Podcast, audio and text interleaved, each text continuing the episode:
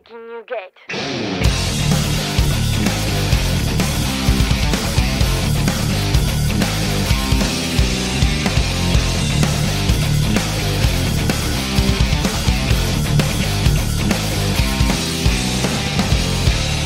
Bienvenidos a Rompiendo la Banca con Rick Decar, un espacio para la opinión de economía y mercados.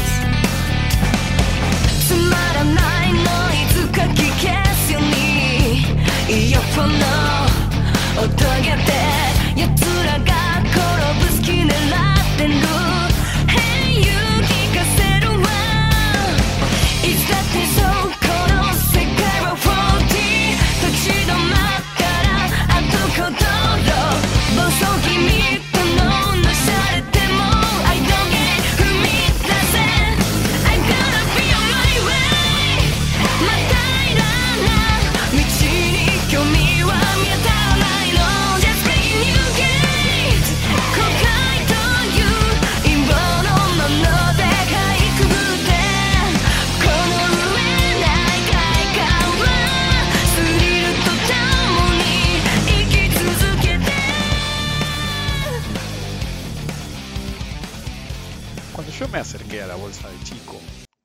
Empecé a frecuentar otros operadores más allá de las personas que me enseñaron de chico, como mi abuelo y algunos amigos de él.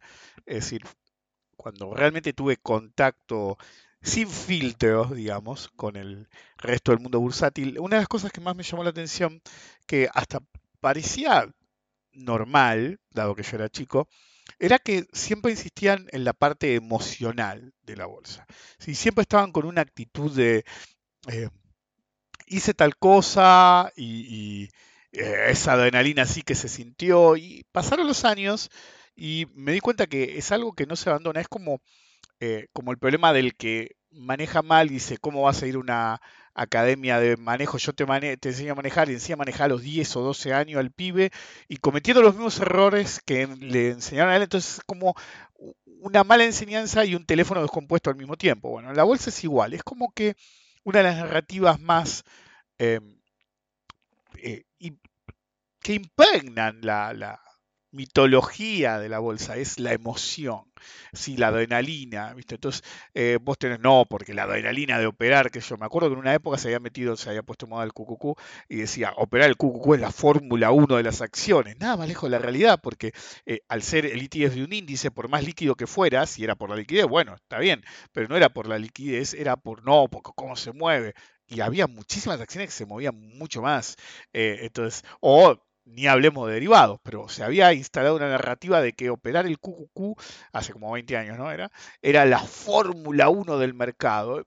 Y me ha pasado que incluso en, colegas profesionales tienden a- a- definir así, es decir, desde tal eh, activo, tal estrategia es el River y otro el Boca, o me ha pasado verlo en el exterior también, que digan, eh, operar esto es de tal cosa, operar esto de abuelita, la Fórmula 1 es tal, y te pueden decir opciones, futuros o lo que sea, pero siempre es acerca de cancelar la razón en pos de una supuesta eh, rush, un, surgimiento de la adrenalina que te pone al palo, qué sé yo.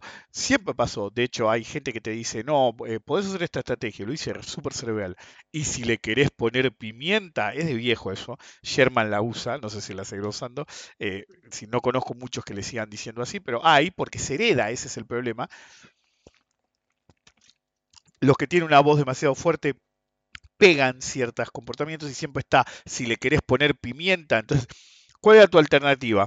Comprar y lanzar, hacer lanzamiento cubierto. Pero si le querés poner pimienta, este, agarrás y haces un pleno en la base estratosférica y todo nada, plata o mierda. Bueno, toda esa actitud de emocionalmente tomar la decisión en pos de eh, una sensación de, de- de que estás ahí, que estás en la pomada, porque, pasa en muchos aspectos, porque no es solamente la emoción de la adrenalina de una operación demasiado riesgosa, es decir, eh, que estás eligiendo en contra de tus propios intereses, sino que hay varias variaciones de eso, como ponerse la camiseta de una acción y decir yo le pongo el pecho a las balas, es decir, transmitir a algo inanimado amoral y que no sabe que existís porque no tiene conciencia propia, como es la bolsa, el mercado en general, como cualquier activo dentro de él en particular, es no solo ser panteísta, sino que es acerca de transmitir, transferir las propias falencias de uno en el mercado.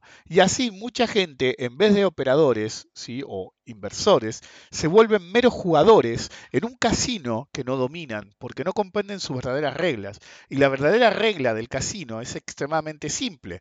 Operás no con el corazón, sino con la mente. Porque si vos operás con los sentimientos, vas a morir, sea la ruleta, sea el blackjack o sea el mercado si lo tomás como una timba. Bienvenidos al episodio número 351. En los últimos episodios mandé cualquier número. Uno dije que era el, el 448. Después los moví porque uno lo grabé y después lo pospuse por, por otro tema que era más importante. Pero bueno, este seguro es el 351 a menos que pase algo, lo dejen en el congelador y que grabe otro. En todo caso no creo, porque sorpresivamente tomamos una decisión, así que tengo que grabarlo hoy jueves, porque mañana por ahí no tengo tiempo. Eh, en esta semana particular. Eh, entonces, Bienvenidos a un nuevo episodio de Rompiendo la Banca. Acompáñenme esta semana a eh, dilucidar los laberintos de la emoción propia y cómo lo mejor que puedes hacer cuando te acercas a cualquier árbol de decisión, pero en particular el de un inversor o trader, es dejar las emociones en casa lo más posible y hacer que mande la cabeza que vale. No la de abajo, sino la de arriba. Lo siento las chicas si se sienten ofendidas al respecto, pero en una época se decía así, pensá con la cabeza que... Eh, tenés que pensar, no con la otra. ¿ok? Emoción versus razón va a estar siempre. Recuerden eh, colaborar con la difusión del podcast. Ahora pueden poner un buen comentario en Spotify, uno en iTunes, una buena calificación. Decir, che, loco, qué buen podcast, qué rico este podcast.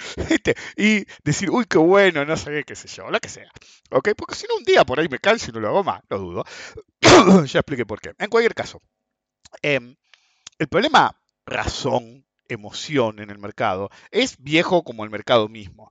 Muchos dicen yo pero por instinto, ¿viste? el gut feeling que le dicen los yankees. Es decir, es como dije alguna vez, a veces voy a la, cuando iba a la bolsa, viste, todos querían hablar conmigo, pues no iba nunca, soy conocido obvio.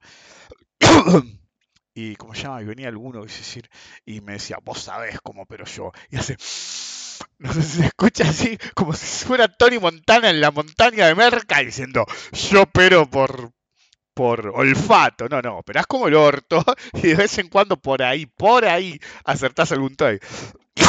¿Por qué? Porque no estás usando la razón ni el análisis, sino levantás información muy falopa, valga el término dentro de la metáfora, y básicamente es como dije alguna vez, no sé si lo hice título de podcast, pero lo llamo cocainómanos bursátiles, porque eh, sobre todo los más grandes, no les alcanza decirte que operan con olfato, sino te dicen opero con y se mandan esa narizada como si se estuvieran merqueando mal y después te dicen olfato. Y, no están tan lejos de, de, la realidad suya propia, los cocainómenos bursátiles, porque realmente consumen falopa berreta, ¿sí?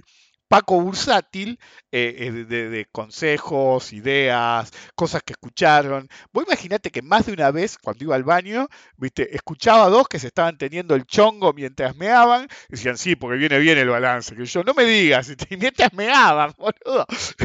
es poco serio. Bueno, y salían de ahí sin lavarse las manos, obvio, es la costumbre la bolsa. Después de lustrarse los zapatos para limpiarse el meo eh, con la lustradora automática. salían y empezaban a esparcir los gérmenes de las manos sucias por un lado y lo que es aún peor, toda la información falopa que consumían y que era como un teléfono descompuesto dentro. Es decir, el problema del rumor es que no es solamente el rumor en sí, sino que funciona como un teléfono descompuesto. Es decir, el rumor que te había pasado en el primer nivel a voz, como, che, mira qué tal va a volar, ¿sí? sí un par de vueltas después te llegaba de nuevo diciendo, che, voló la fábrica. es decir, podía ser cualquier cosa la respuesta final. Y a veces sobre otra acción. Me ha pasado que el rumor, yo sabía, pues me había llegado antes, o muy al principio del día, y te decían, el rumor es tal, X, de una acción tal. Y cuando llegaba mediodía, más o menos, te venía el mismo rumor, súper deformado, y ya era de otra acción. decía, pero boludo, ese no es el rumor. pero bueno, es lo que hay. Ninguna buena decisión se toma con la mente excitada. ¿sí? Siempre es mejor tener una mente clara, claridad mental que no, haga que no te desvíes del objetivo verdadero tuyo, que es ganar dinero, más allá de que el verdadero objetivo debería ser la permanencia a largo plazo, como mínimo deberías ganar guita. Ahora, si tomas la decisión en base a qué tanto te excita algo. Es decir, es el día de hoy que yo de vez en cuando escucho eh, esa compañía sí que es excitante. Te lo dicen en esos términos, sí, cuasi sexuales en los cuales, eh, eh, qué sé yo, eh, tal acción que paga un, dividendo del 14% y no baja nunca, pero viste, es media momia, obviamente, es decir, acciones muy cristalizadas, y te dicen, qué yo, dicen, no, vos operás, qué yo, en, en circunstancias estables, Coca-Cola o Ford, como se llama hoy, acciones que no se mueven mucho, sobre todo las que pagan dividendos fuerte, dicen, no, vos operás, qué yo, Coca-Cola o alguna de esas que pagan mucho dividendo, el dividend play, y vos decís, eso no es sexy, no, no, no, yo, ne- yo necesito pimienta, te dicen. ¿Y qué va?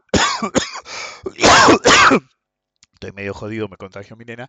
Em, van y te dicen, no, yo, yo pero come, pero no la come de ahora, la come de antes, que ni siquiera sabía si algún día eh, iba a dejar de existir o se iba a convertir en una eh, acción de verdad. Entonces, van a tener una narrativa, lo he dicho en el pasado, permanente de la bolsa es una timba. ¿sí? Eh, tomarse la bolsa como una timba, como un juego, como un casino, es ridículo. ¿sí? Yo entiendo que en algún momento uno pueda parecer, viste, que hay cosas, como se dice, random, ¿sí? Que, que afectan, pero nada es random, ¿ok? Es decir, si la afecta por algo es, que vos no lo hayas visto venir es otra cosa. Es decir, hace muchos años, ¿sí? cuando todavía daba seminarios, miren, en la época, presenciales, en la última generación, ponele tipo principio de los 2000, siempre decía en esos seminarios y charlas presenciales, sobre todo en el Q&A final, sobre todo las que decían en la Bolsa de Comercio de Buenos Aires, em, eran libres y venía cualquiera, qué sé yo. Entonces, más allá de lo que vos hables, en el Q&A final, alguno te iba a expresar una duda y otro te iba a decir cómo ves tal, qué sé yo, la de siempre. Y muchas veces decían, no, pero a mí, a mí me gusta esa porque ahí hay acción, ¿viste? Hay pimienta, ¿viste? Yo necesito ese, ese rush de saber que estoy invirtiendo al límite, ¿viste? Onda, si nos matamos, nos matamos, como decía el pelo, dijo el pelotudo y después chocó. Eh, siempre salía el tema de la adrenalina en la operatoria, la emoción de estar solamente porque estás ahí, no es para cualquiera, qué sé yo, es para mí. Y yo decía, si, si vos lo haces por la adrenalina o la emoción, estás en el negocio equivocado, ¿ok? Siempre les decía exactamente lo mismo, váyanse al casino, hasta por ahí te divertís más. Esto no es por la emoción, esto es para salir, eh, go a- eh, get ahead, es decir, salir mejor, eh, con más dinero, con más experiencia, es decir, que cada trade no solamente sea positivo, sino que sea positivo como una piedra en los fundamentos del futuro operador que vos sos. Es decir, cada día que pasa, ¿sí? la ley de los rendimientos decrecientes siempre va a disparar, incluso un caso como mío, que está hace mucho, estoy hace mucho tiempo, pero más allá de eso, cada cada día que pasás en las computadoras, cada día que estoy hablando con ustedes en el podcast, es lo que hace que el día de mañana sea un poco mejor operador. Uno siempre tiene que aspirar a eso. Si yo en vez de hacer eso, o cualquiera de ustedes en vez de hacer eso, abrazara la emoción de ser un operador, si la adrenalina de decir, oh no, no sabes, me compré hasta las bolas porque vas a ver, va a ganar X y después no gana y te querés matar, pero esto es así, plato mierda, qué sé yo, y agarras todos los latillos posibles, todo el pseudo conocimiento posible. Estás equivocado. Si vos lo haces por la emoción, estás en el lugar equivocado. Mejor andate a otro lado, porque esto no es por emoción, esto es un negocio. Y tenés que tener la mente lo más claro posible. Como yo siempre decía, si lo que buscan es emoción, váyanse al casino. Por ahí ganas guita y seguro te vas a divertir más que tirando cualquier número en el mercado o haciendo como el boludo. ¿Se acuerdan cuando el boludo de ese me sale Proctor, como la película que le gusta a mi mujer del tipo de mala suerte. Prochno o algo así, que tampoco es. Ese Jürgen Prochno. Es decir, no sé, el boludo de apostador que tiene una casa apuesta o algo así, el Barstool Sport, qué sé yo, que viste, acertó un par apostando cualquier pelotudez, pero claro, apostaba que se iba a hacer mierda porque la pandemia, qué sé yo, y se iba a hacer mierda.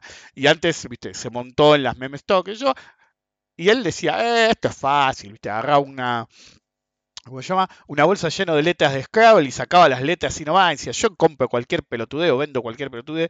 Decidí qué quería hacer y después meté la mano ahí, sacá y ganás. ¿Se acuerdan de todos rompían las bolas con stonks? ¿Viste? Onda, las acciones suben para siempre y después stinks porque se hacían mierda y no volvía más, qué sé yo. Bueno, el tipo ese terminó admitiendo que le hicieron el ojete mal y perdió como un millón de dólares, según él, o lo que sea, por eh, hacerse el gran operador, pero no dijo me equivoqué salió con la narrativa de siempre. Primero, hizo cualquier pelotudez sin saber lo que hacía y después ese negocio es una estafa. No, el negocio no es una estafa. Sí, creo más en la el juego como una estafa, pero bueno. Este tipo que se hacía el vivo, entrevistaba, entrevistando al presidente de Estados Unidos, por más que fuera Trump. Y vos decís, pero boludo, Dios los, los crea y el viento los amontona, como dicen. En, cu- en cualquier caso, promover la bolsa como una timba es ridículo. Entonces, si ustedes lo ven así, si ustedes van por la emoción, váyanse al puto casino y seguro que les va a ir mejor que en la bolsa, definitivamente. Y hasta por ahí se divierten más. ¿ok? Porque esa ridiculez está muy metida en la lógica de muchos operadores. Uno tiene que responder a las emociones. Si vos sucumbís a tus emociones, realmente vas a hacer agua mal, ¿ok? Te va a ir mal, no hay otra forma de decirlo. Te va a ir mal. Por ahí no te va a ir mal enseguida, entonces te vas a confiar. Pero confía en mí, eventualmente la vas a cagar, porque no estás tomando las decisiones con la cabeza que corresponde. Estás tomando las decisiones a, a tum tum, a la buena de Dios, como dicen. Y esa actitud de hacer eso es extremadamente peligrosa por muchas razones. En la parte más agresiva, digamos, es que el que se lo toma como una emoción, la emoción no es solamente elegir sin mirar, si onda, me tapo los ojos y tiro un dardo a, a la pared con nombre. Es acerca de operar al límite. Entonces, eligen un activo por la razón que sea, y normalmente porque los excita o porque todos están ahí y todos quieren ese sentido de pertenencia, es otra forma de emoción. Todos operan las mismas cosas. Entonces, activos que nadie me pregunta nunca, de golpe me preguntan cuatro personas diferentes por el mismo activo. Las meme stocks fueron así. Todos quieren estar hit seeking. Sí, eso lo hablé en su momento. Todos quieren estar donde todo el mundo está. ¿Cómo? ¿No estás en lo último, boludo? Es la criptobasura, el NFT o lo que carajo sea. Y están pensando no con inteligencia, no con razonamiento, no creen que es el futuro, sienten que es el futuro. Y esto no funciona así. De hecho, cuando los mandaba al, ca- al casino, yo les decía, yo iba al casino. Me acostumbré a ir al casino en Estados Unidos porque iba a las convenciones de análisis técnico. En una época, creo que lo conté mil veces, en una época de las convenciones de análisis técnico, realmente tenías que ir. ¿Sí? Internet no era como ahora, y no te enterabas las cosas. Leías Technical Analysis Stock and Com- and Commodities, el Wall Street Journal, qué sé yo, y algunas cosas te enterabas. o productos nuevos que sacaban en una publicidad o lo que carajo sea. Pero la realidad es que no te enterabas del 99% de cosas nuevas. Y en esa época había cantidad de cosas nuevas. Había ridículas y había que servían. Habían que por ahí ya sabías o había por ahí, por ahí que no. Pero sobre todo había muchos programas nuevos, mucho software. Entonces siempre íbamos, qué sé yo, todos los que hacíamos gráficos, qué sé yo, y algunos que ni siquiera le interesaban los gráficos, porque como íbamos todos, íbamos todos, de nuevo, el- hay que estar donde están todos, nos íbamos, yo estaba en Nueva York en esa época, nos íbamos todas Las Vegas.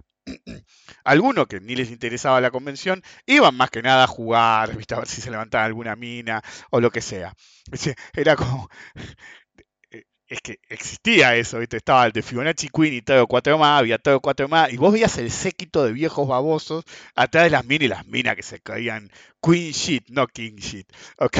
En realidad le estaba mirando el culo, pero bueno, había un par que eran vivas, sí, había un par que eran súper vivas, pero claro, el que es súper vivo normalmente no tiene alto perfil, entonces simplemente iban y vos sabías que operaban bien, sabías dónde, eh, dónde laburaban o qué hacían, pero lo sabías, ¿viste? En el boca a boca o porque alguna vez te habías que usado en un negocio, qué sé yo, pero las minitas que, había que, a esas había que decirle minitas, a las que eh, realmente lo único que querían era todos los, todos los viejos babosos atrás de ella, y bueno, ese no es realista, pero bueno, anyway. Hay de todo, siempre, entre los hombres y entre las mujeres. En cualquier caso, nosotros íbamos, ¿ok? Y me acostumbré a ir. Entonces, me acuerdo que las primeras veces que fui, uh, todo software nuevo, qué sé yo.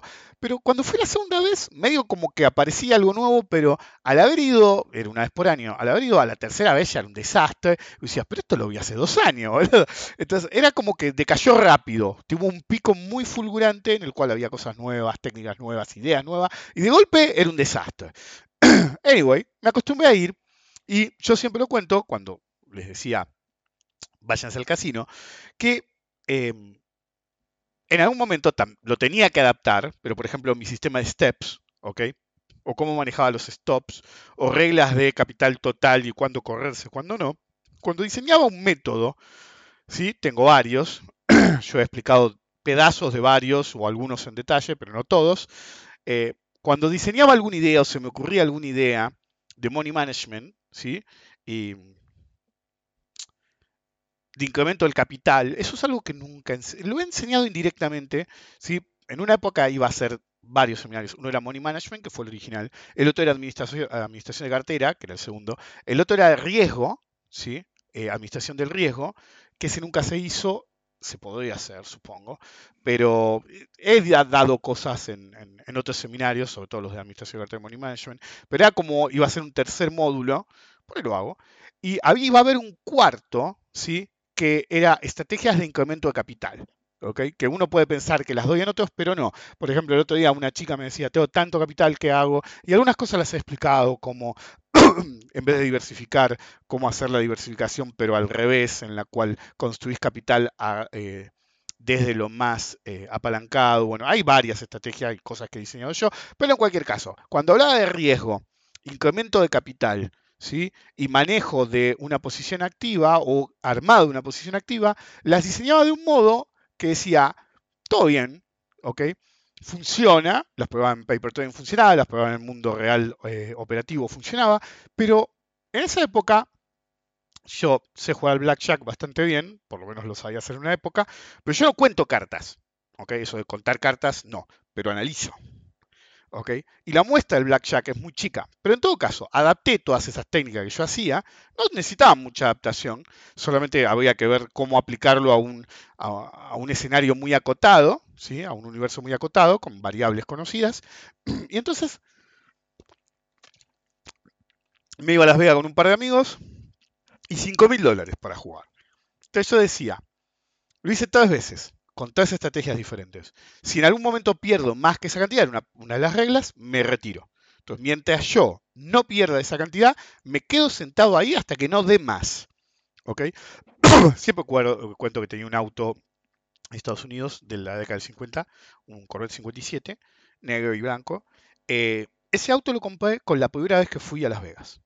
Yo iba con 5 mil dólares y jugaba con un tail.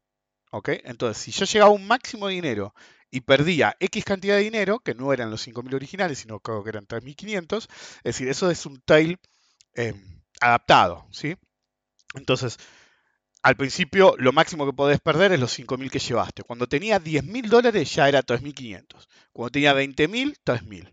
Cuando tenía 30.000, 2.000. Iba reduciendo, eso se llama acortar el tail, ¿ok?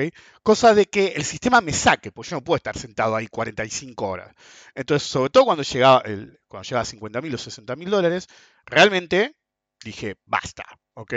Entonces, acercaba el stop dramáticamente. Me acuerdo que la tercera vez creo que fue, o la segunda, fue una de las tres o cuatro veces que fui, una de las veces llevaba tanto tiempo ahí y tenía buena guita, fue la vez que más guita gané, eh, que en determinado momento, como no se me activaba el trail más, y yo ya estaba realmente cansado, agarré y dije, la próxima vez que pierdo una mano, fue. Y buscaba 21 todas las manos. buscaba el, el 21 o el blackjack todas las manos. y si no, hacía el split, iba por el 21. Y no perdía, la puta que lo parió. Encima lo había dicho en voz alta. Y el croupier se entró a reír. Porque decía, dijiste, en cuanto pierdo me voy, pasaste a no perder una. Decía el tipo. Y, y bueno, llegué a una que sí, corrí tanto riesgo, ¿sí? Me alejé tanto de la microdistribución que perdí, ¿sí? No perdí mucho, mucho menos de lo que era mi tail y dije, me fui. Y no volví nunca más, porque no diseñé ningún sistema nuevo, en parte. Entonces fue cuatro veces. Y la peor vez que me fue fue con un sistema de, manejo que abandoné, que gané unos 17 mil a 20 mil dólares. Honestamente debería ver los archivos para ver el número. Fue la vez que gané menos, pero por afano. Y eh, si bien era ganador igual y en el mercado iba mejor también, lo abandoné porque cuando fui la tercera vez con algo diferente, también tuve los resultados la primera vez. Y cuando fui la cuarta, que fue la última, tuve los mejores resultados de siempre. Entonces, el segundo, la segunda vez que fui, claramente no era competitivo, por más que era bueno lo que había hecho. anyway. Entonces, como digo, no es que estaba, es decir, la gente toma el mercado como una timba. ¿sí? Yo obviamente no tomo el mercado como una timba, pero voy más allá. Yo no tomo el casino como una timba. Por eso no juego a la ruleta, por ejemplo. Si yo te juego, te juego al póker o al blackjack. ¿ok? Entonces, en el blackjack, como análisis técnico, porque iba solo con un par de amigos, sí, en la universidad jugaba al póker, hasta que no me dejaron jugar más, porque uno rompía las bolas que quería jugar y cuando ganaba constantemente yo me, me, me rajaron. Em, pero básicamente porque jugaba contra ellos, no contra el deck. Se llama jugar contra tu oponente y no contra las cartas en sí. Y a veces es más fácil, sobre todo si los conoces.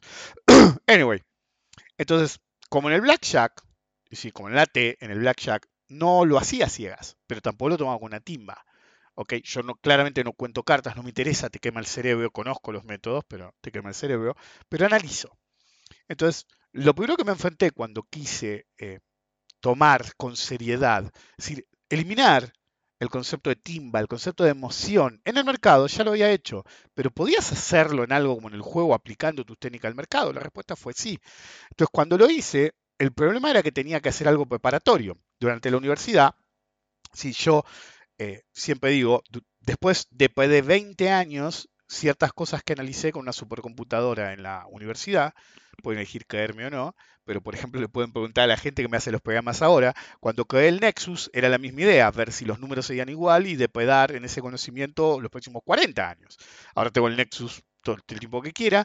Y Hernán, uno de los chicos programadores, hasta minimizó el tema del Nexus porque logró hacer lo que yo iba a hacer con la computadora directamente vía, vía scripts en el SyncOrSwim. Entonces, si está en SyncOrSwim, lo puedo correr. Entonces, hasta si hubiera sabido eso, ni siquiera me molestaba en hacer el Nexus. Anyway, cuando me tocaba ir, yo tenía probabilidades, pseudo probabilidades, distribuciones del mercado. Y la ventaja del mercado, lo expliqué siempre, por lo menos ciertas bases de datos son muy prolongadas. Entonces la muestra es suficientemente grande para hacer cálculos de distribución, probabilidades y pseudo probabilidades. Pero en el casino no. Primero porque se mezcla cada tanto el deck. Y segundo, porque vos tenés un universo, un universo extremadamente limitado, por ejemplo, que yo. Hay seis decks y están mezclados. Entonces, a vos te pueden tocar 10 haces seguidos o ningún as por dos horas. Es raro, pero puede pasar. Pues vos no estás solo, hay otros jugadores. Entonces, por ejemplo, un amigo mío solamente se concentraba en cuál, es decir, él había eh, razonado cuál era el mejor asiento para sentarse. Entonces él decía, yo no me siento, viste, el deck va en una zona, poner que hay seis jugadores, tú vos podés ser el primero que recibe una carta o el último que recibe una carta. Entonces él siempre decía, yo no voy a sentar último. Porque el último tiene mucha responsabilidad de no cagar a todos los demás pidiendo una carta de más o pidiendo una carta de menos. Y ser el primero te da poca información sobre el deck. ¿Sí? Sos el que menos información tiene. Entonces, él había llegado a la conclusión que el mejor lugar para sentarse, si eran seis lugares, era el cuarto.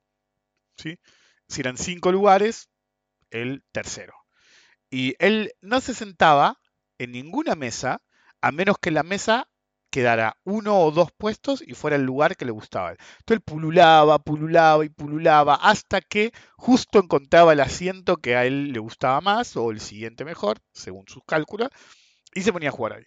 Pero yo le decía, está, es correcto tu razonamiento, pero no te das cuenta que realmente los resultados que tenés no apuntan a algo diferente que te sientas en otro lugar. Entonces tu muestra era muy chica, tu cálculo demasiado parcial estás asumiendo una distribución en la cual todos los jugadores tienen habilidad fija siempre y no lo es. Y vos no puedes analizar subjetivamente eh, algo que es subjetivo per se. En todo caso, básicamente pedí a, uno de mis programadores amigos de la época que hicieran algo, que, implementaran un modelo que primero lo implementé en el mercado, que lo di llamar microdistribución. Eso no existe, eso es lo he yo solo. De hecho, creo que a propósito busqué microdistribución a ver si a alguien se le había ocurrido con otros términos también. Y resulta que hablan de la distribución de em, objetos en eh, negocios chicos. Por eso se llama microdistribución. Pero bueno, yo creo lo que se llama microdistribución a propósito, que es una idea mía, como dije, por una razón simple. La muestra es chica. Entonces, en una muestra grande, la distribución va a ser clara. Pero la pregunta mía era, en una distribución chica, ¿cuál es la distribución usual? No podemos usar la distribución normal porque la distribución normal existe. De hecho, en cualquier distribución de precios o variaciones, todo termina siendo una distribución pseudo normal. ¿Por qué pseudo normal? Primero porque no hay distribuciones normales en el mundo real, sobre todo en el, mercado financiero. Vos podés tener una distribución normal con fat tails, la distribución culona, ¿se acuerdan que lo expliqué una vez? O múltiples distribuciones, días con distribuciones múltiples, que tengan una dominante o dos o más de dos, es decir, depende de qué tanto varían los precios, es lo mismo que plotear un volume by price, vos vas a tener eh, a veces un, día homogéneo, pseudo normal, en términos distributivos, más bien de distribución. o puedes tener diferentes casos. Por eso cuando creé la, forma de analizar volume by price, tuve en cuenta todos esos factores.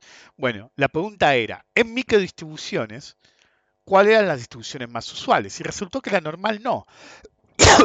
¿Por qué? Porque la mi- microdistribución tiene muy pocas, depende qué tantas, pero tiene menos información, menos datos. La muestra es muy chica.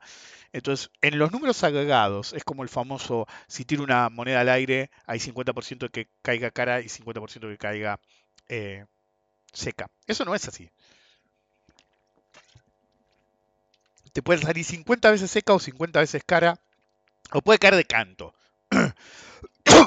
Una distribución implica que repetís, en este caso el experimento, tantas veces que eventualmente tiende a esa probabilidad neutral, llamémosla.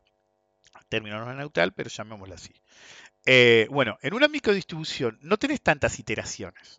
Como no tenés tantas iteraciones, y, por ejemplo, si yo quiero hacer una microdistribución en un gráfico diario, ¿ok? Por semana tengo 5 barras si no hubo un feriado. ¿ok? Entonces, extremadamente poca información. Entonces, si yo agarro y hago la microdistribución del gráfico en diario, me voy a encontrar con que hasta no puedo identificar ningún tipo de distribución ¿sí? en el límite. ¿ok? O, o no tengo suficientes variaciones de precios, porque son 5 nada más.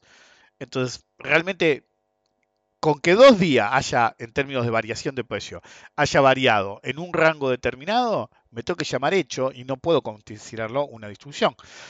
Pero las microdistribuciones se pueden agarrar de ciertas cosas. Por ejemplo, si quiero analizar una semana, no analizo el gráfico diario, sino el gráfico de 60 minutos. Es la misma información, pero desagregada, y voy a tener una muestra muchísimo más grande.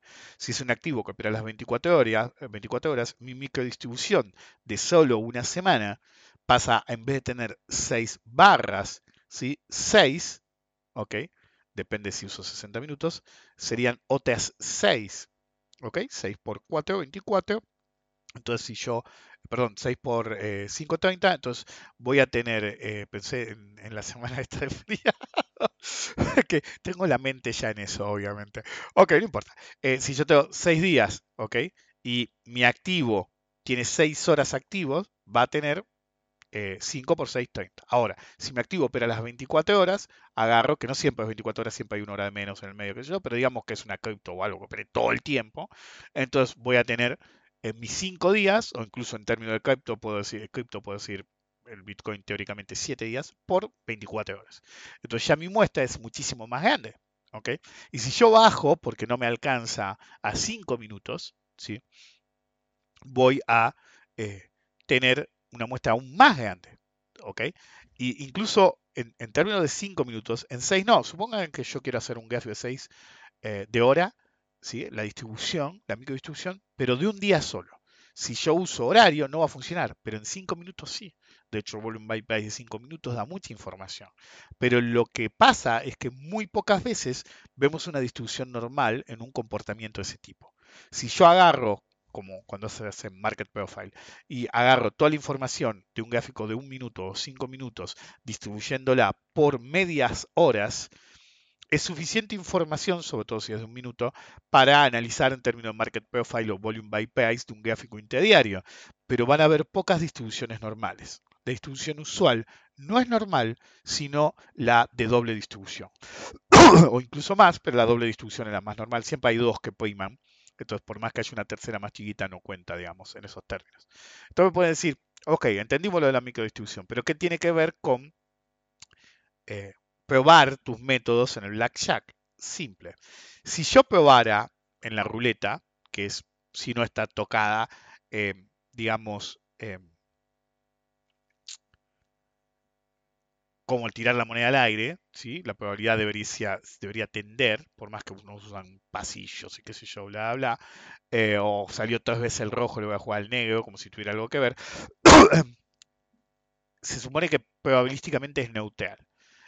Pero póker, blackjack, todos los juegos de, cartas, pero en particular el blackjack que jugás vos contra la banca, para poner las probabilidades a su favor, básicamente lo que hicieron fue bajar el riesgo del eh, croupier, por ejemplo, en 16 se tiene que plantar en muchos lugares, soft 16 incluso, como se dice algunas veces, por ejemplo, el croupier no te va a hacer split normalmente en la mayor parte de los casos, a menos que realmente no le quede otra, pero normalmente si tiene dos cartas iguales va, si son bajas va a pedir, porque se para en 16, probabilísticamente hablando, pararse en 16 te va a hacer ganar muchísimo más que la gente que siempre busca el 21 o hacer un split porque piensa que le va a venir el blackjack. Tiene dos cartas que valen 10 y dice, uy, consigo un as y estoy.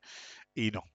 Ok, en cualquier caso, la ventaja que busca el casino ¿sí? en el blackjack de tener varios decks ¿sí? y que el que se para en 16 para inclinar la balanza probabilística a su favor y teniendo en cuenta que está más aún a su favor, porque la mayor parte se sienta ahí, ni siquiera conoce correctamente las reglas de jugar al blackjack, que es lo normal, que digo siempre yo, la mayor parte de los que mueren en el mercado mueren por no entender exactamente cuáles son las reglas del activo que les interesa y cómo realmente se comporta en el mercado. Bueno, mucha gente hace lo mismo en el casino, entonces eso lo tienen a favor, más las reglas para los jugadores que sí saben jugar. Por ejemplo, cuando apareció no contar cartas. Pero contar cartas es muy tedioso. Entonces no, no, va conmigo. Es para la gente más matemática, obsesiva. Yo soy suficientemente obsesivo, pero no tanto. En eso, por lo menos. Yo prefiero tratar en macro eh, situaciones que en micro situaciones. Contar es no pensar en la distribución, sino en eh, hacer la distribución en el momento, lo cual es incorrecto. En cualquier caso, le puede funcionar a alguien que está todo el tiempo ahí. Como son muchos decks, la muestra es más grande. Entonces, básicamente yo lo que hice fue agarrar y emular las condiciones de, em, del deck al que iba a ir. ¿Sí? Ya, ya lo había pensado, entonces me pasé, jugué un poco al blackjack, me fue bien, me fue mal. Pero no me fue como me fue cuando fui con un sistema de la bolsa, no necesariamente un sistema de blackjack. En cualquier caso, yo había leído em, se me fue el nombre. Eh, el libro Thorpe no está en la Kabuki, que es un excelente nombre, pero no tiene sentido el libro, lamentablemente. Se fue el nombre. Bet Bit de Dealer No, Puede ser. La verdad que no me acuerdo el nombre. Sí, Bit de Dealer y después hago Bit de Market cuando se eso. Ok. Entonces yo ya lo había leído, era. Si te interesa el trading cuantitativo, el análisis cuantitativo, él es el abuelo, el fundador, básicamente, si se quiere, del, del trading cuantitativo y análisis cuantitativo moderno, que es él es el quant, el Thorpe. Entonces dije, si le funcionó a él, por ahí me funciona a mí. Con otro objetivo. Él, iba por la adrenalina de ganar ¿sí? usando su cerebro. Es, como un híbrido. Thorpe es una de esas personas que en parte ¿viste? era cerca de la emoción, pero no se dejaba cegar por la emoción. Esa, esa emoción que sentía la racionalizaba. Entonces enfrentaba la emoción con raciocinio. No está mala esa. Yo prefiero ir por la razón nada más. En cualquier caso, emulé las condiciones y em, la ventaja de tener muchos, por ejemplo, la primera vez que lo hice, todavía iba a la universidad. Entonces agarré un montón de conocidos y conocidas y les hice anotar, sobre todo cuando yo daba clases lo podía hacer. Entonces les hice anotar qué cartas le salían, tenía que confiar en la información que ellos daban, ¿ok? Pero bueno, hicimos un modelo de, le expliqué lo que quería, y hicimos un modelo de microdistribución, yo hice el modelo, y eso me confirmaba los datos, y así, básicamente, en vez de contar cartas, empecé a predecir qué cartas tenían que salir, según la microdistribución. Entonces, probabilísticamente hablando, hay una característica mía es que en opciones lo demostré hoy, que fue el, webinar, que al final de, seguí una cadena de razonamiento sobre Galicia y al final muchos en los comentarios decían, wow. Sí, y, yo les decía, no es algo complejo. Fíjense que yo simplemente llevé mi cadena de razonamiento sin saber dónde empezaba, simplemente empecé ahí y sin saber dónde iba a terminar. Bueno, normalmente hago ese tipo de cosas porque eh, internalicé ciertas probabilidades y situaciones analizadas previamente. Bueno, con el Blackjack hice lo mismo. con el concepto de microdistribución lo apliqué, ¿ok? Y básicamente derivé pseudo probabilidades de qué carta tenía que salir.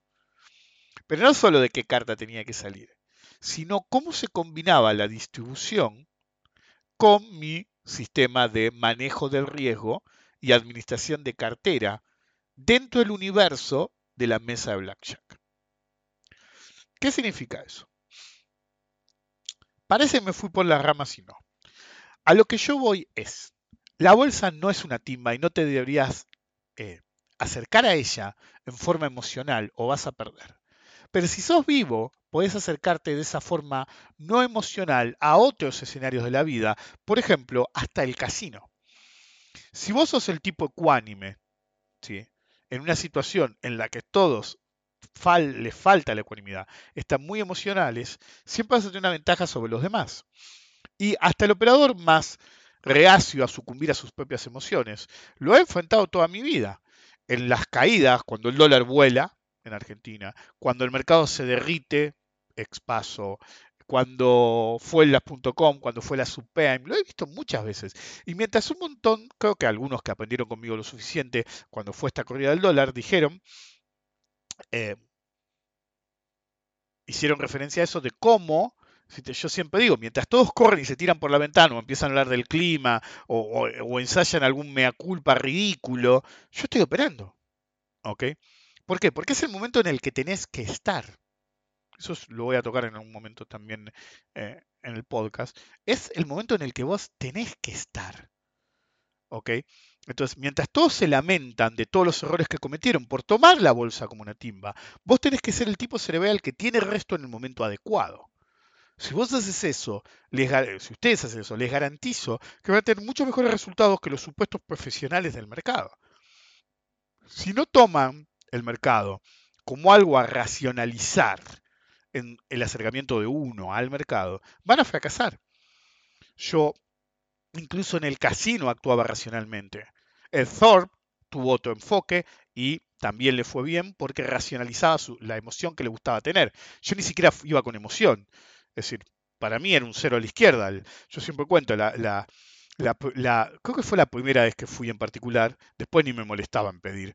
Viste, los casinos funcionan así, está diseñado para que pierdas. Y cuando no pierdes, no perdés, en, Las Vegas, te empiezan a tratar de desconcentrar. ¿sí? Vos ya sabés que te vigilaron por cámara de seguridad a ver si estabas contando cartas o no. Los tipos se dan cuenta enseguida si estás cortando. Si estás contando cartas, buscan una excusa y te fletan. Pero si no estás contando cartas, no te pueden fletar. ¿Ok? Entonces, eso que te banean del casino, todo fruta. Tenés que hacer algo que ellos consideren ilegal. Por ejemplo, contar cartas, que si bien no es ilegal, tampoco del todo kosher. ¿Ok? En cualquier caso, yo estoy ahí, qué sé yo, y viste, se me acerca una mina, una de esas mozas, y me dice, eh, disculpe, ¿quiere tomar algo? Es sin cargo. Y en ese puedo tomar 7-Up. ¿Me traes una 7-Up, por favor? Porque estoy re acalorado. Eh, no tomaba nada hace un rato largo, qué sé yo. Eh, sí, sí, no hay problema. Cuatro segundos después, un whisky. Hija de puta. ¿Viste? Yo estaba con un amigo mío sentado a reír. ¿Ok? ¿Viste? A los 10 minutos, 20 minutos, qué sé yo, el whisky estaba ahí. ¿Ok? Yo no tomo whisky. Mi amigo tampoco tomaba whisky. Pasa una chica, dice, ¿desea tomar algo? ¿Sí? Eh, ¿Me traes una sedena? Otro whisky. Cuando terminé de jugar esa vez, tenía 7 vasos de whisky, 8 vasos de whisky, ninguna 7-Up y tenía la lengua que la sentía como que eh, era del tamaño de Manhattan. Estaba cagado de sed, ¿ok? Me, había empezado a caer de calor y no era la tensión, para mí, no sé, me subieron la calefacción. Suena difícil, pero de golpe me empecé a caer de calor y, no era la tensión, pues le pregunté a mi amigo y le digo, che, me estoy cocinando y yo también. Y hasta el croupier estaba transpirando, ¿qué onda? Pero bueno, no importa. El punto es que eh, toda la gente que he conocido a través de los años que enfoca ciertas actividades eh, devoid of emotion, con, con ausencia de emoción, ¿sí? Eh, básicamente tiene mejores resultados. No se sorprende de las cosas que pasa, realmente están donde deben estar y cómo deben estar. Y siempre tienen un plan, tanto para que si las cosas salen bien como si las cosas salen mal y el plan de escape final de cómo salir de una posición o situación que realmente no es la mejor en términos del mercado. Acercarse emocionalmente al mercado es un error garrafal. Eso de no, porque si le querés poner pimienta, operás el doble. ¿Pero por qué ibas a operar el doble? Porque si vos decís apelar a la pimienta o al olfato cocainómano, del cocainómano bursátil, significa que te estás alejando de tu sistema y uno nunca se aleja de su sistema. Yo siempre digo, si pasa algo que yo no contemplé por ninguna razón, pero por ninguna razón, y digamos, decís, lo tengo que hacer, no lo hago. Cierro toda la posición activa y después decido si voy a actuar en ese contexto.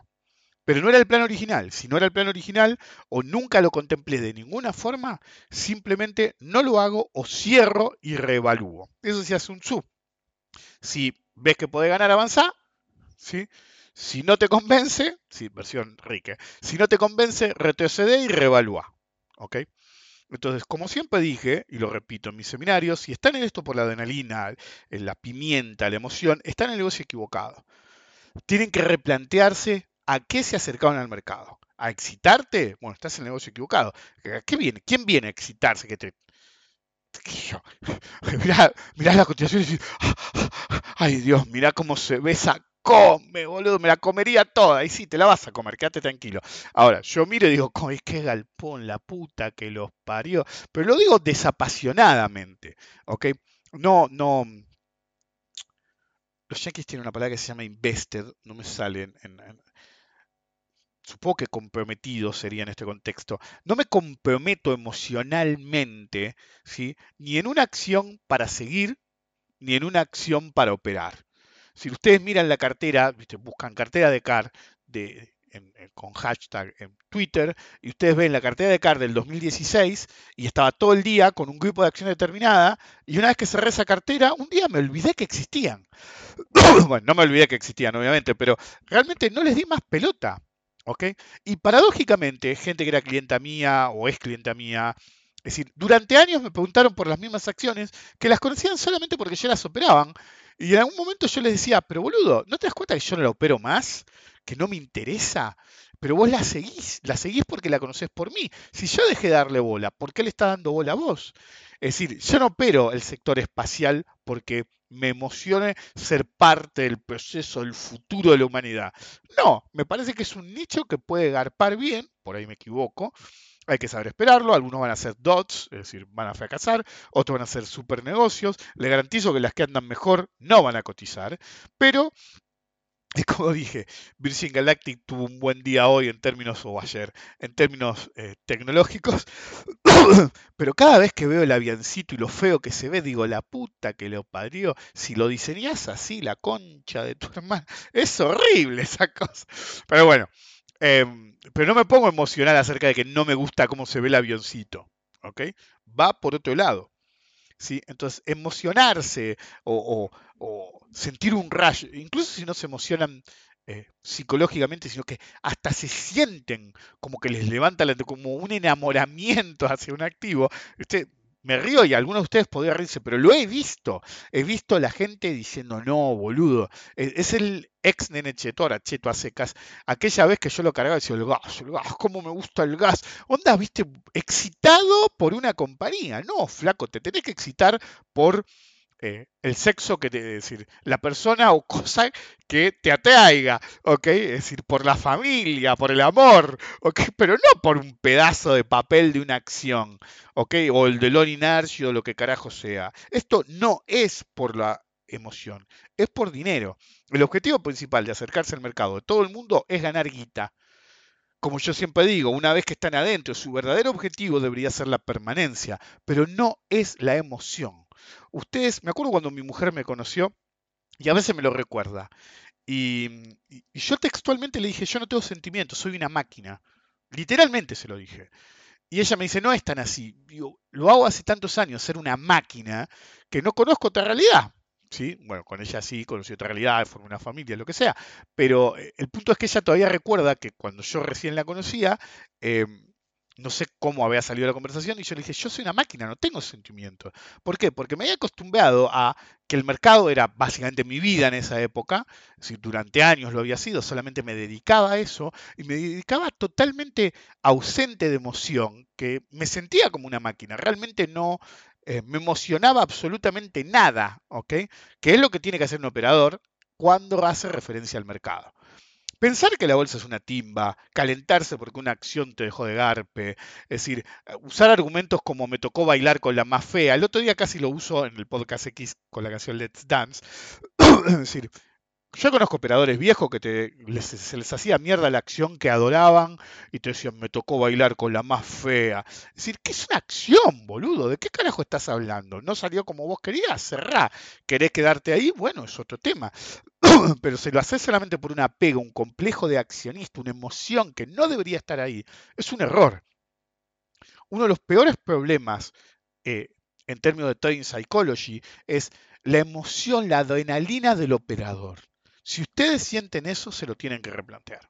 Porque incluso si no les interfiere ahora, les va a interferir en algún punto crítico. Un mercado muy, muy dinámico, un mercado que cae mucho, que sube mucho, vas a tener el dólar volando y te vas a poner emocional. Me están matando. Yo eh, eh, he escuchado a veces que se movía cualquier variable y venía uno, no, me están matando, boludo, y los veías destruido emocionalmente. ¿ok? Tampoco puedes operar así. Entonces, traten de mantener, ¿sí? Obviamente cuando uno tiene algo adverso, que yo, se va a poner emocional en algunos casos, algunos, pero traten de no buscarlo per se cuando no deberían. Una cosa es cuando se te viene el mercado abajo y, algunos dicen, me mataron. Bueno, te mataron, ya está, ¿ok?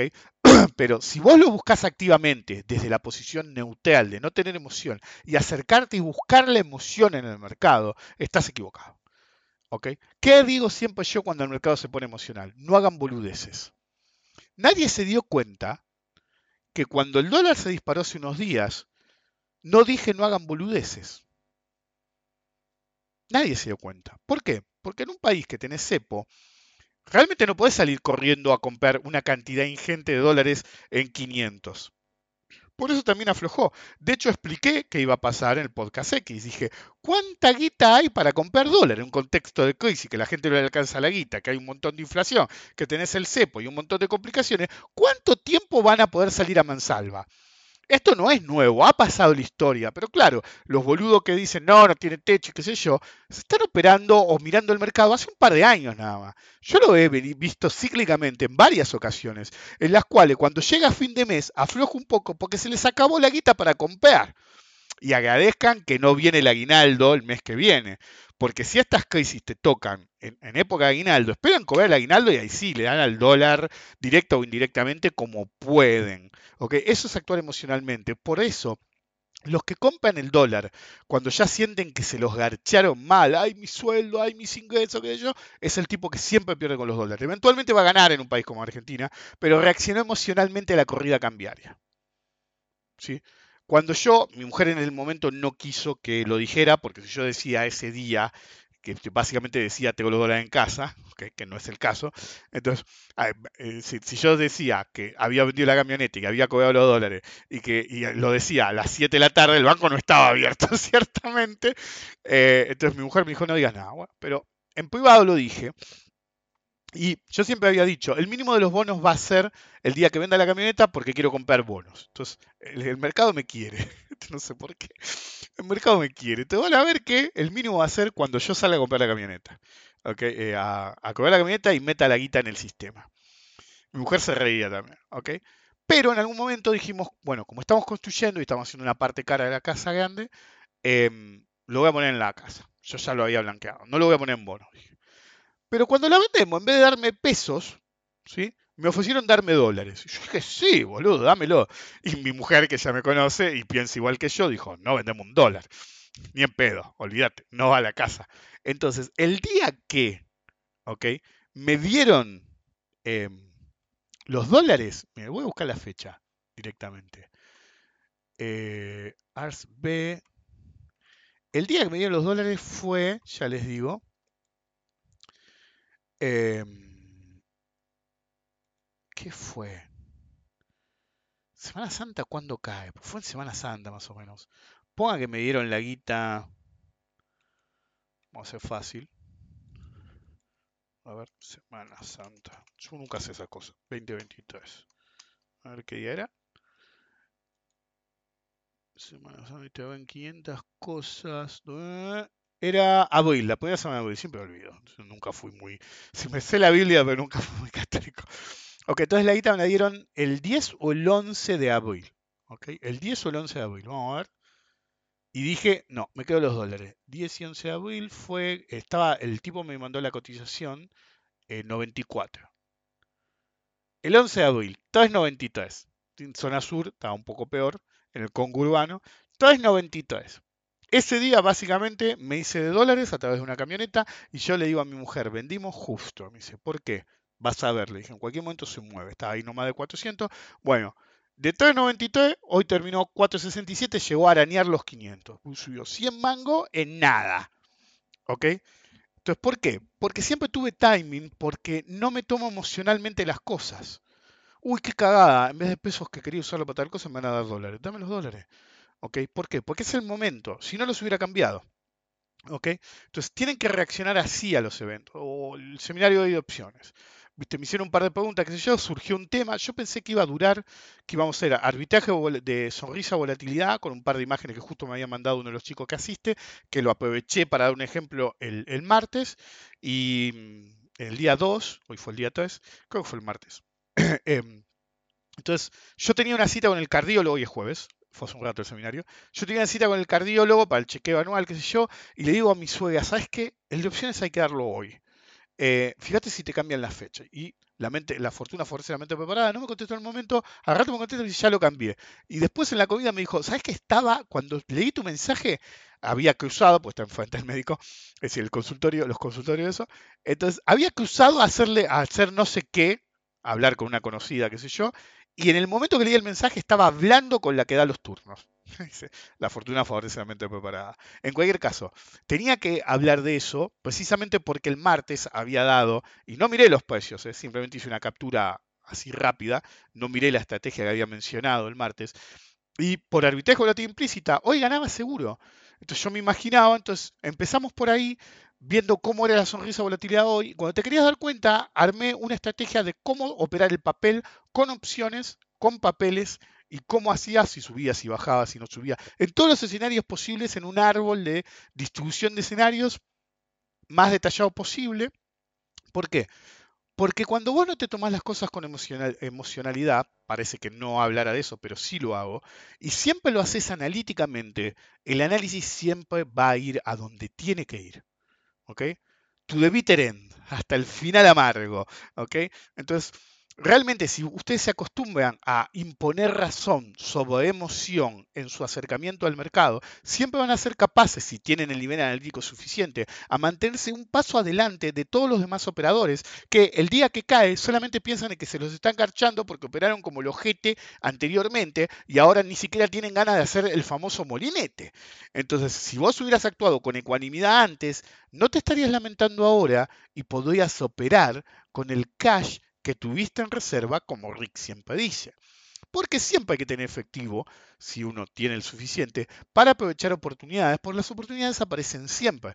Es decir, mi mujer hace dos o tres días, en medio del caos, estaba en el auto yendo a buscar en el jardín. Me dice, ¿pero qué te comiste? Un payaso, estás más que. Siempre estoy contento yo. Más contento de costumbre, te cagas de risas, es chiste, te reí todo el tiempo. le dije, el dólar se está yendo al carajo, hay crisis, qué sé yo. dice, no es una cuestión de karma, de que yo quiero que todo reviente, sino que veo todas las oportunidades que da el mercado y me pone de buen humor.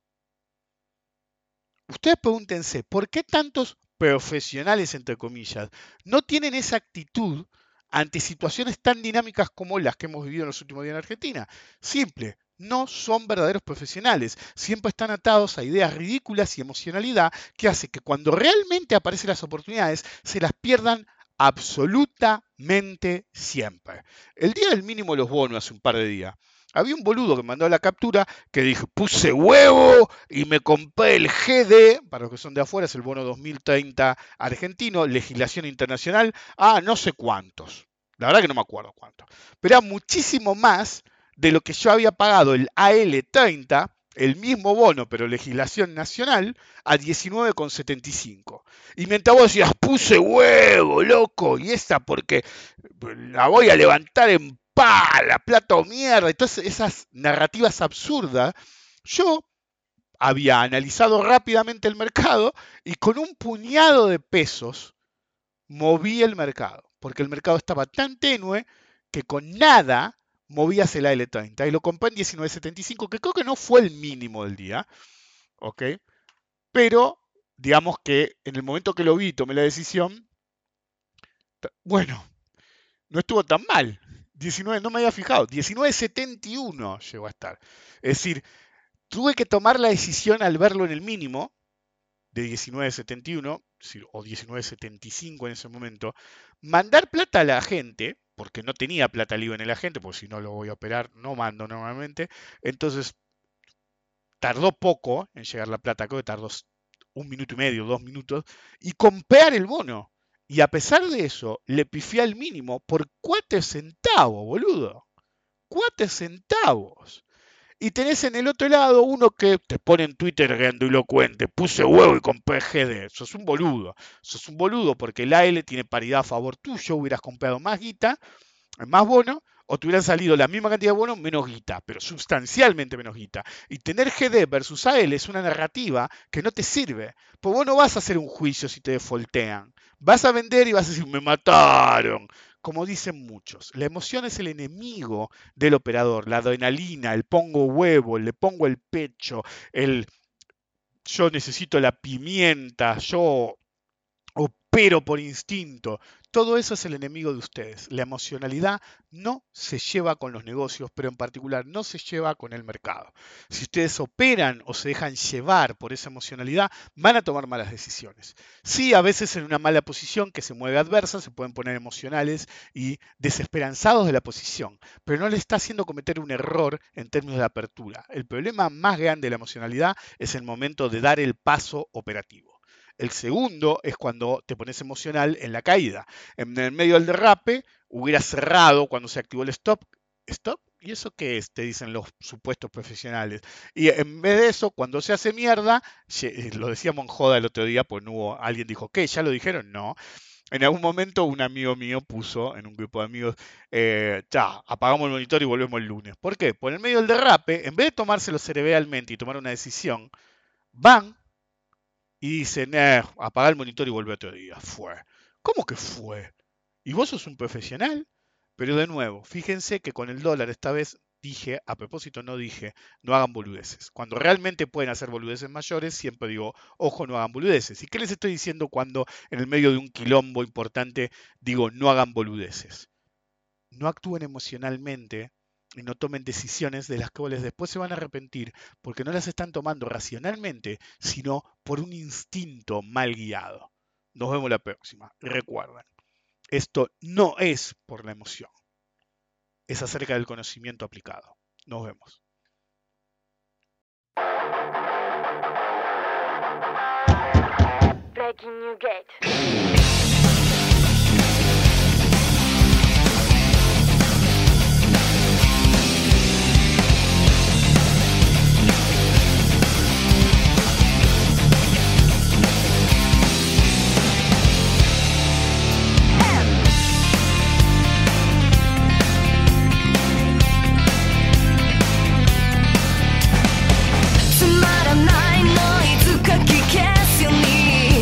이어폰 너 어떻게 돼?